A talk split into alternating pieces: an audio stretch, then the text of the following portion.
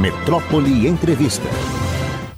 Muito bem, agora com alegria vou conversar com Alice Portugal, deputada federal PCdoB Bahia. Quanto tempo a gente não se fala? Fico com saudade de você, Alice. Você é uma figura importantíssima na vida universitária, na vida política desse estado e deste país. Tudo bem com você, Alice? Tudo bem, Mário? Um prazer enorme falar com você, com seus ouvintes fiéis, né? no trânsito, em casa. Essa intelectualidade que não te perde de vista também. Um prazer enorme, Mário, falar com você e sua equipe. Uma equipe brilhante também, brilhante, extremamente competente.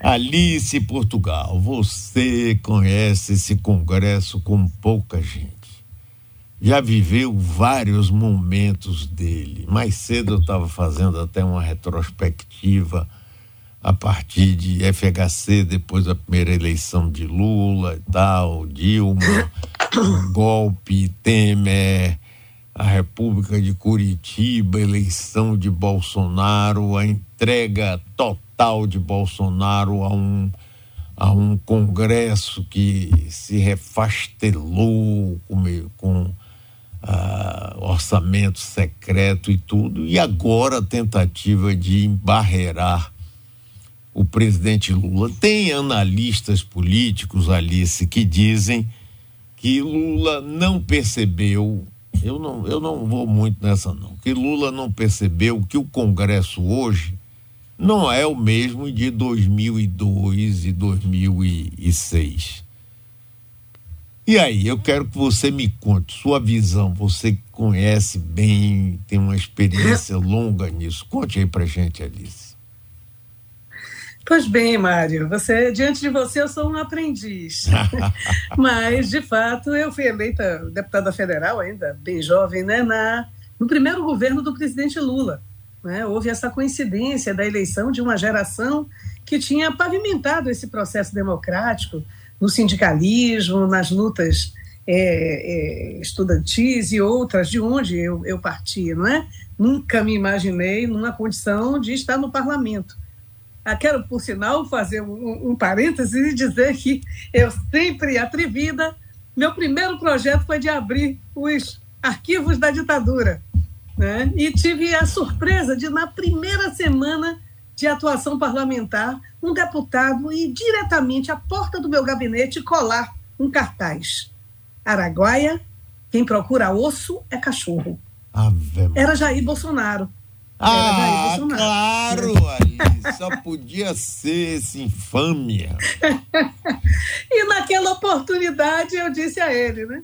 Eu disse aos meus pais, que com ele eu nunca conversei, que ele não conversa com ninguém, não é um sociopata mesmo, não é isso aqui não é queimação, é, é um diagnóstico não médico, mas de qualquer maneira, a pessoa que não se relaciona com ninguém, a não ser para brigar, é algo extremamente estranho, né? Então, nessa oportunidade, eu tentei entrar com uma ação e o pessoal disse: Alice, isso é um desmoralizado, você vai dar cartaz a ele, você está chegando, não entre nessa, isso aí vai desaparecer com o tempo. Disse: olha, na minha terra tem um padre, amigo meu, grande Frei Santiago, que dizia: olha, a extrema-direita é sempre chocada no ovo de uma serpente pelo Satanás, na ponta de uma estaca. Ah, meu Deus, é uma visão exorcista, é, de fato. E aconteceu, né? É, talvez a gente tenha menosprezado é, a virulência dessas forças extremistas. O extremismo, ele infelizmente, ele não tem passagem, não é? E eu, eu quero dizer, Mário, que esses anos o Congresso Nacional ele veio, não é, após os anos que foram anos promissores, né? De um Brasil em processo de desenvolvimento. Não é que tenha sido perfeito.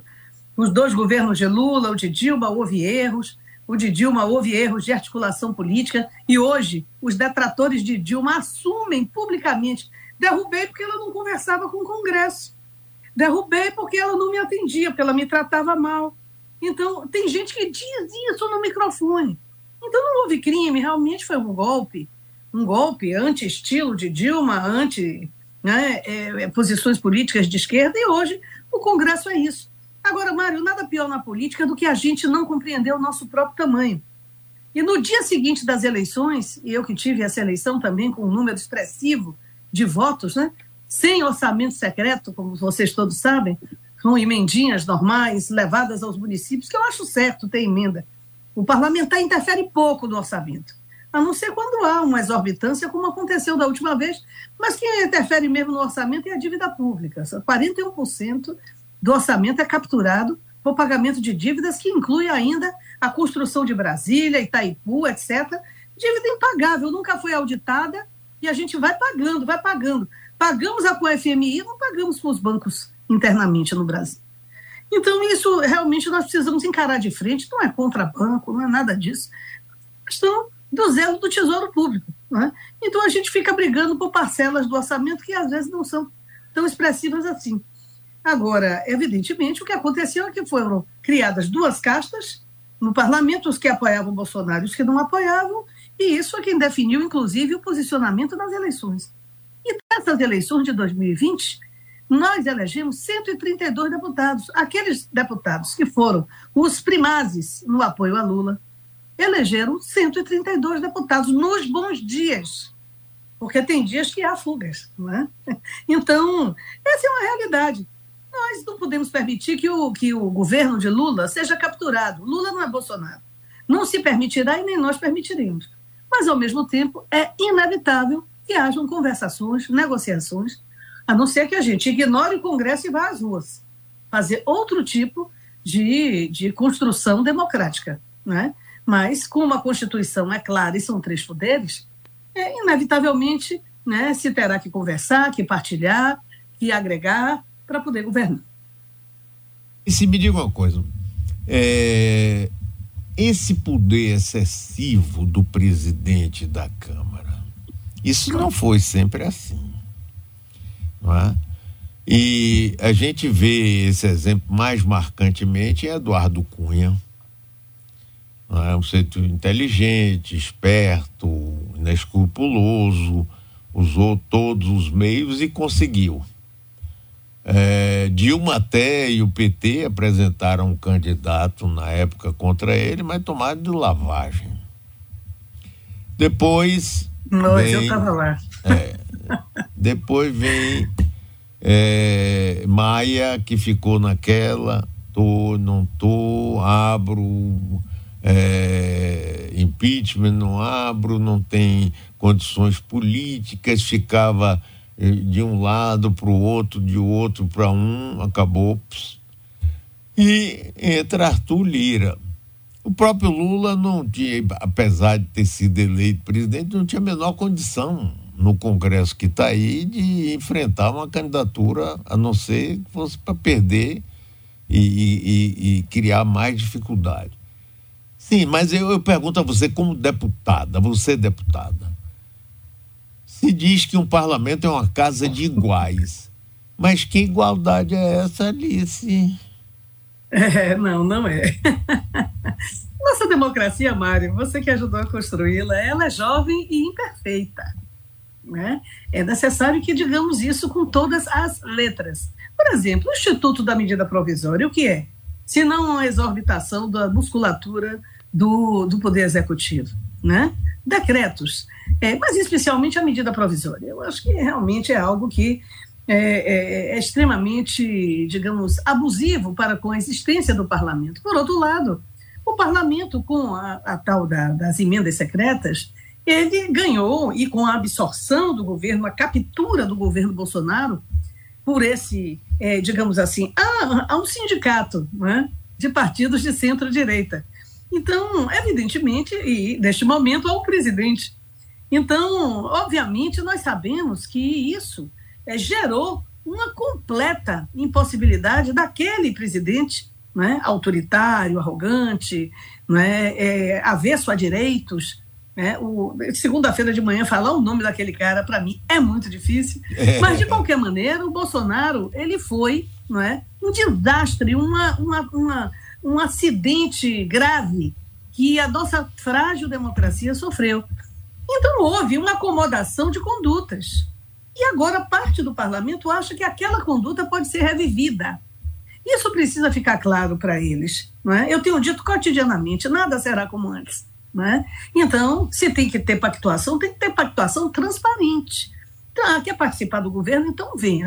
Assuma ônus e bônus de ser governo. Né? Agora, evidentemente, o parlamento se constituir como um elemento de, é, é, de, de vendetta e de chantagem permanente ao executivo, nós não vamos concordar. Então, é evidente que há diferenças diametrais entre o, o, o, Cunha e o atual presidente da Câmara, que é uma pessoa que dialoga, de fato, e não tem, ao mesmo tempo, é, o poderio né, estrutural, econômico, mercadológico que tinha o Cunha.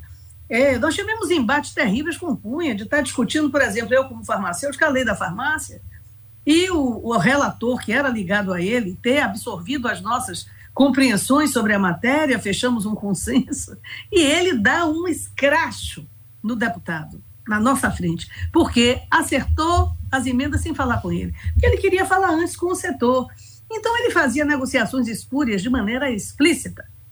O que hoje está se tratando lá é participação em governo, é emenda impositiva, pelo menos até agora, né? Pelo menos até agora. Então, eu acredito que a articulação política do governo é competente, Acredito que o, o ministro Padilha é hábil e, ao mesmo tempo, afável e que nós vamos achar a fórmula desta convivência. Ela terá pacífica o tempo todo? Naturalmente que não. Porque há matérias que nós não temos qualquer possibilidade de negociar. São questões de princípios, como foi a discussão do marco temporal das terras indígenas. É, eu até permiti o urucum no meu rosto, porque né, as terras baianas, as primeiras, é, eu não digo é, a, a, você que aquilo é apenas uma intenção de minerar, é uma intenção de dizimar, é uma intenção de Isso. desalojar povos indígenas que estão vivos com seus idiomas, suas culturas né, e suas carências, seus problemas, é, o aculturamento em alguns lugares. Mas é necessário que pautas como essa a gente diga: olha, isso aí não vai ter jeito, nós vamos para o embate e a sociedade precisa complementar. Né? O Poder Judiciário precisará atuar naquilo que foi inconstitucional. Então, é um momento delicado, sim, mas não é né, um momento, como diz o Lula, que seja o hecatombe. Eu acredito na, na força da negociação política do governo a chegar a um bom termo de convivência, não é fazendo aquilo que é, que seja legal, que seja palatável. Emenda impositiva é legal. Participação em governo, na medida que você se comprometa, é legal, é republicano. Então, vamos discutir nos próximos dias. Essa semana as sessões são híbridas, né? nós vamos trabalhar aqui com esse cenário.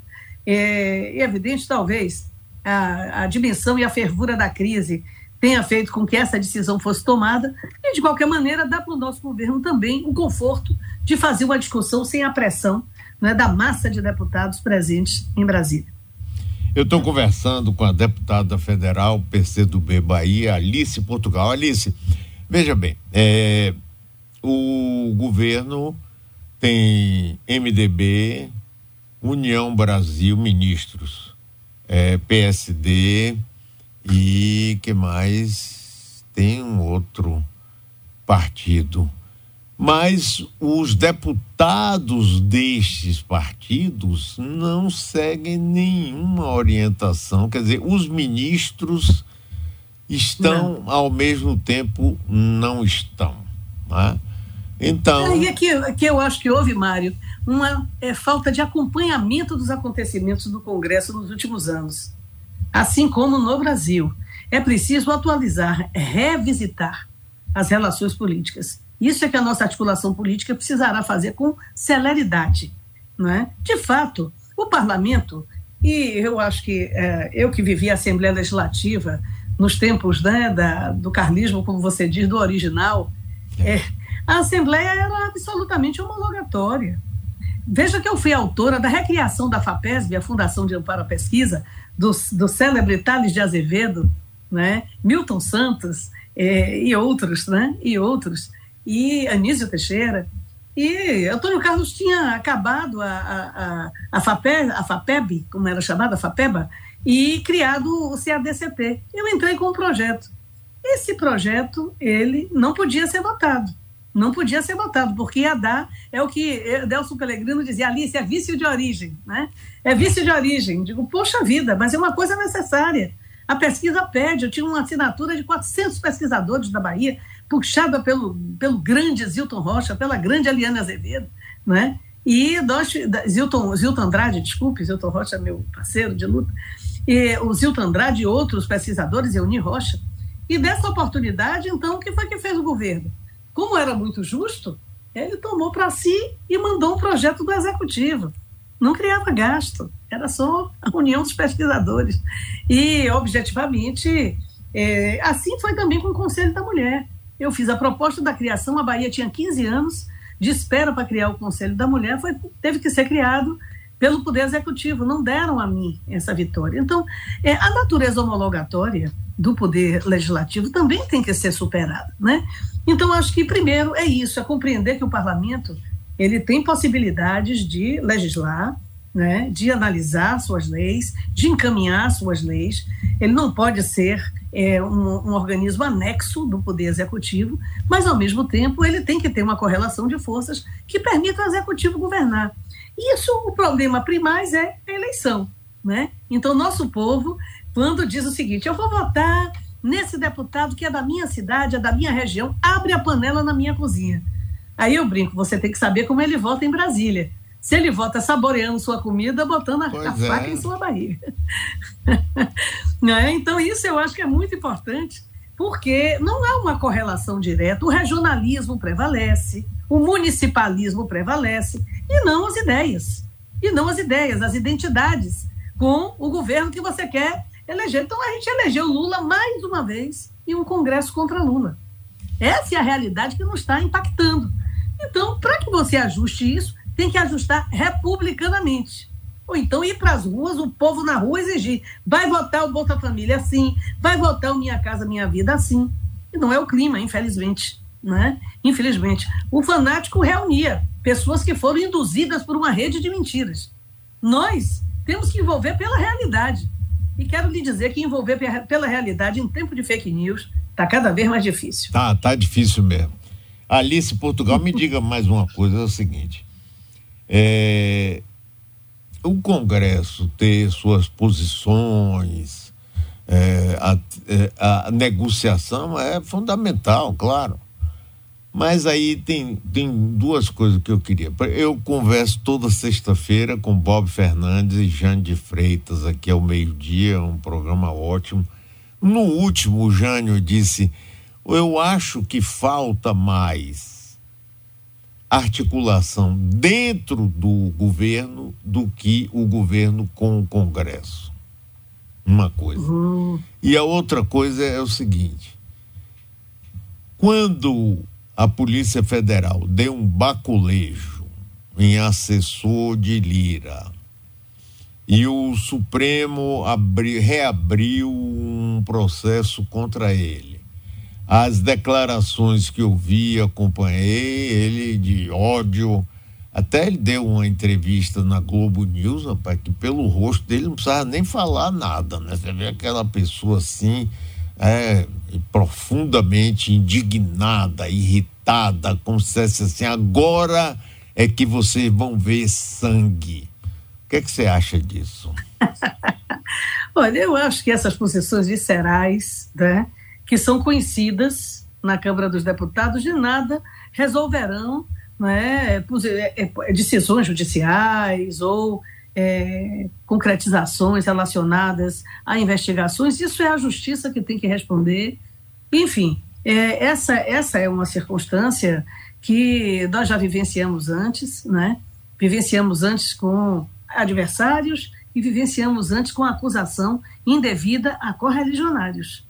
Né? A prisão de Lula foi algo ilegal, absurdamente ilegal. Agora está aí, não é? entrevistas de, de, de 20 horas sobre é, a, a Lava Jato ter sido a Guantánamo brasileira, ou seja, a instalação de uma base de interesses estrangeiros dentro de, do nosso país. Então, evidentemente, eu não vou aqui julgar temperamentos, mas eu espero que a verdade prevaleça. É isso que eu, que eu defendo, que a verdade prevaleça. Eu me acostumei, talvez pela gênese do meu partido, como você pode ver, a gente, para levantar o dedo e acusar, nós sabemos que o retorno sobre nós, não é? o velho Partido Comunista, é muito mais pesado. Então eu levanto o dedo quando eu tenho a prova na mão. Né? Então, nesse sentido, eu espero que a justiça esclareça, né? não torço contra ninguém, não defendo o desastre de ninguém. Agora, o que eu não posso é concordar nesse aspecto. Nós não podemos deixar o governo ser capturado, ser sequestrado. Eu, como vice-líder do governo Lula, estarei prontamente colocada com a combatividade que vocês conhecem para impedir o sequestro do governo. O governo foi eleito. Ah, mas não foi de 7 a 1. Mas você só é campeão por 7 a 1? Não. Nós ganhamos as eleições. Eu acho que talvez isso falte em alguns partidos que já têm ministros, mas que não se alinham com o governo. Não é? Então, essa é uma questão que, de fato, o que, o que os seus entrevistados levantam tem alguma lógica. É, os ministros que foram escolhidos não representam as bancadas. Então, conversar com os líderes, como Lula já está planejando, é algo muito importante.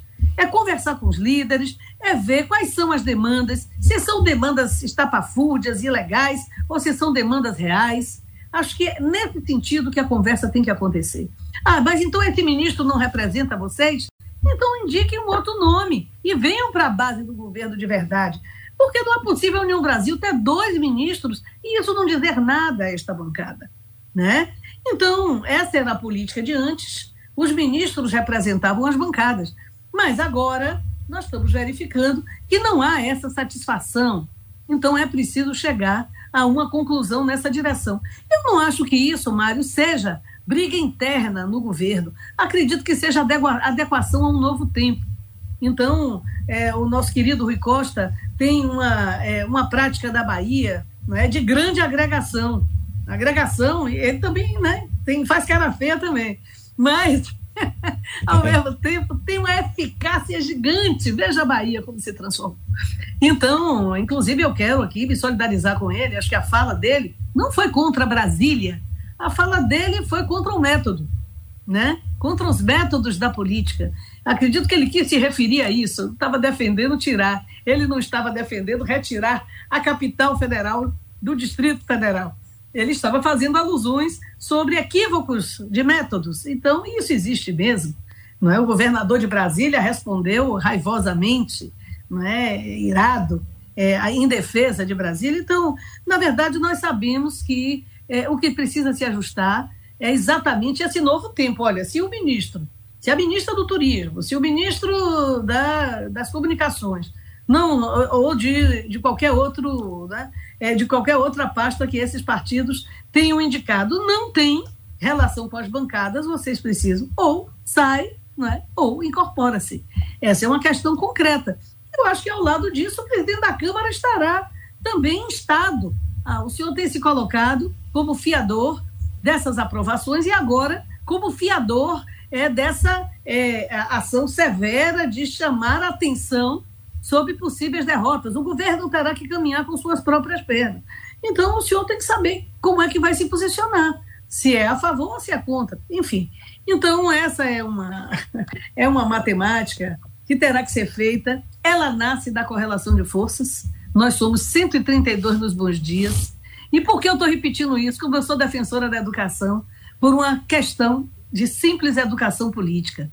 Não eleja um prefeito e não lhe dê a maioria. Se você eleger o prefeito, dê a maioria à Câmara, senão é muito difícil ele governar. As mediações, negociações, elas estarão sendo chamadas logo a seguir. Não eleja um presidente e deixe ele com o Congresso contra ele. É muito importante que esta correlação ela se dê para a garantia da possibilidade de indicação e aprovação de seus projetos. Isso é fundamental. Mas mesmo assim, viu? Apesar do mau humor de alguns, né, eu creio, não só na força gravitacional do governo, mas na competência de Lula como bom mediador, bom negociador e, acima de tudo, do povo, que precisa se manifestar, ir para as ruas, defender seus direitos, empurrando o governo, né, apesar de ser minoritário na Câmara né, e no Senado também. No Senado é uma situação menos desconfortável, mas empurrando para que a gente possa alçar voo para um Brasil melhor. Alice, 10 anos daquelas manifestações populares de 2013. É, como é que você vê, olhando assim, esse período desses 10 anos para cá? Qual a importância é, dessa? É, eu estou lendo aí essas matérias desses dias. Olha, Mário, na minha opinião, a natureza essencial das primeiras manifestações não era o passe livre em São Paulo. Né?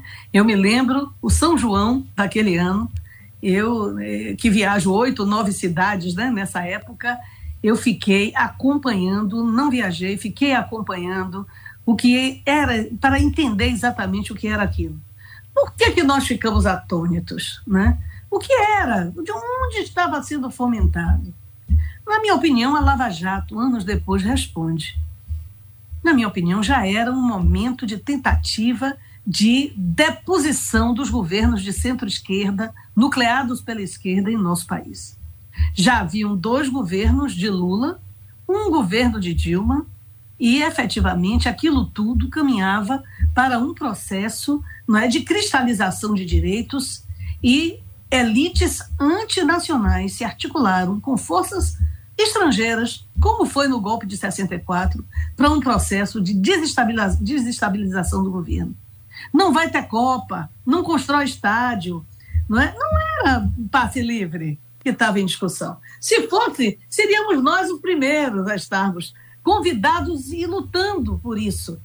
Objetivamente, o que estava em jogo era desestabilizar aquele ciclo, aquele ciclo. Ainda durou um tempo para que em 17 o impeachment de Dilma acontecesse numa noite fatídica no centro da Câmara dos Deputados foi montado um picadeiro para que, em nome do pai, da mãe, do cachorro, entendeu? Fizessem um impeachment fraudulento.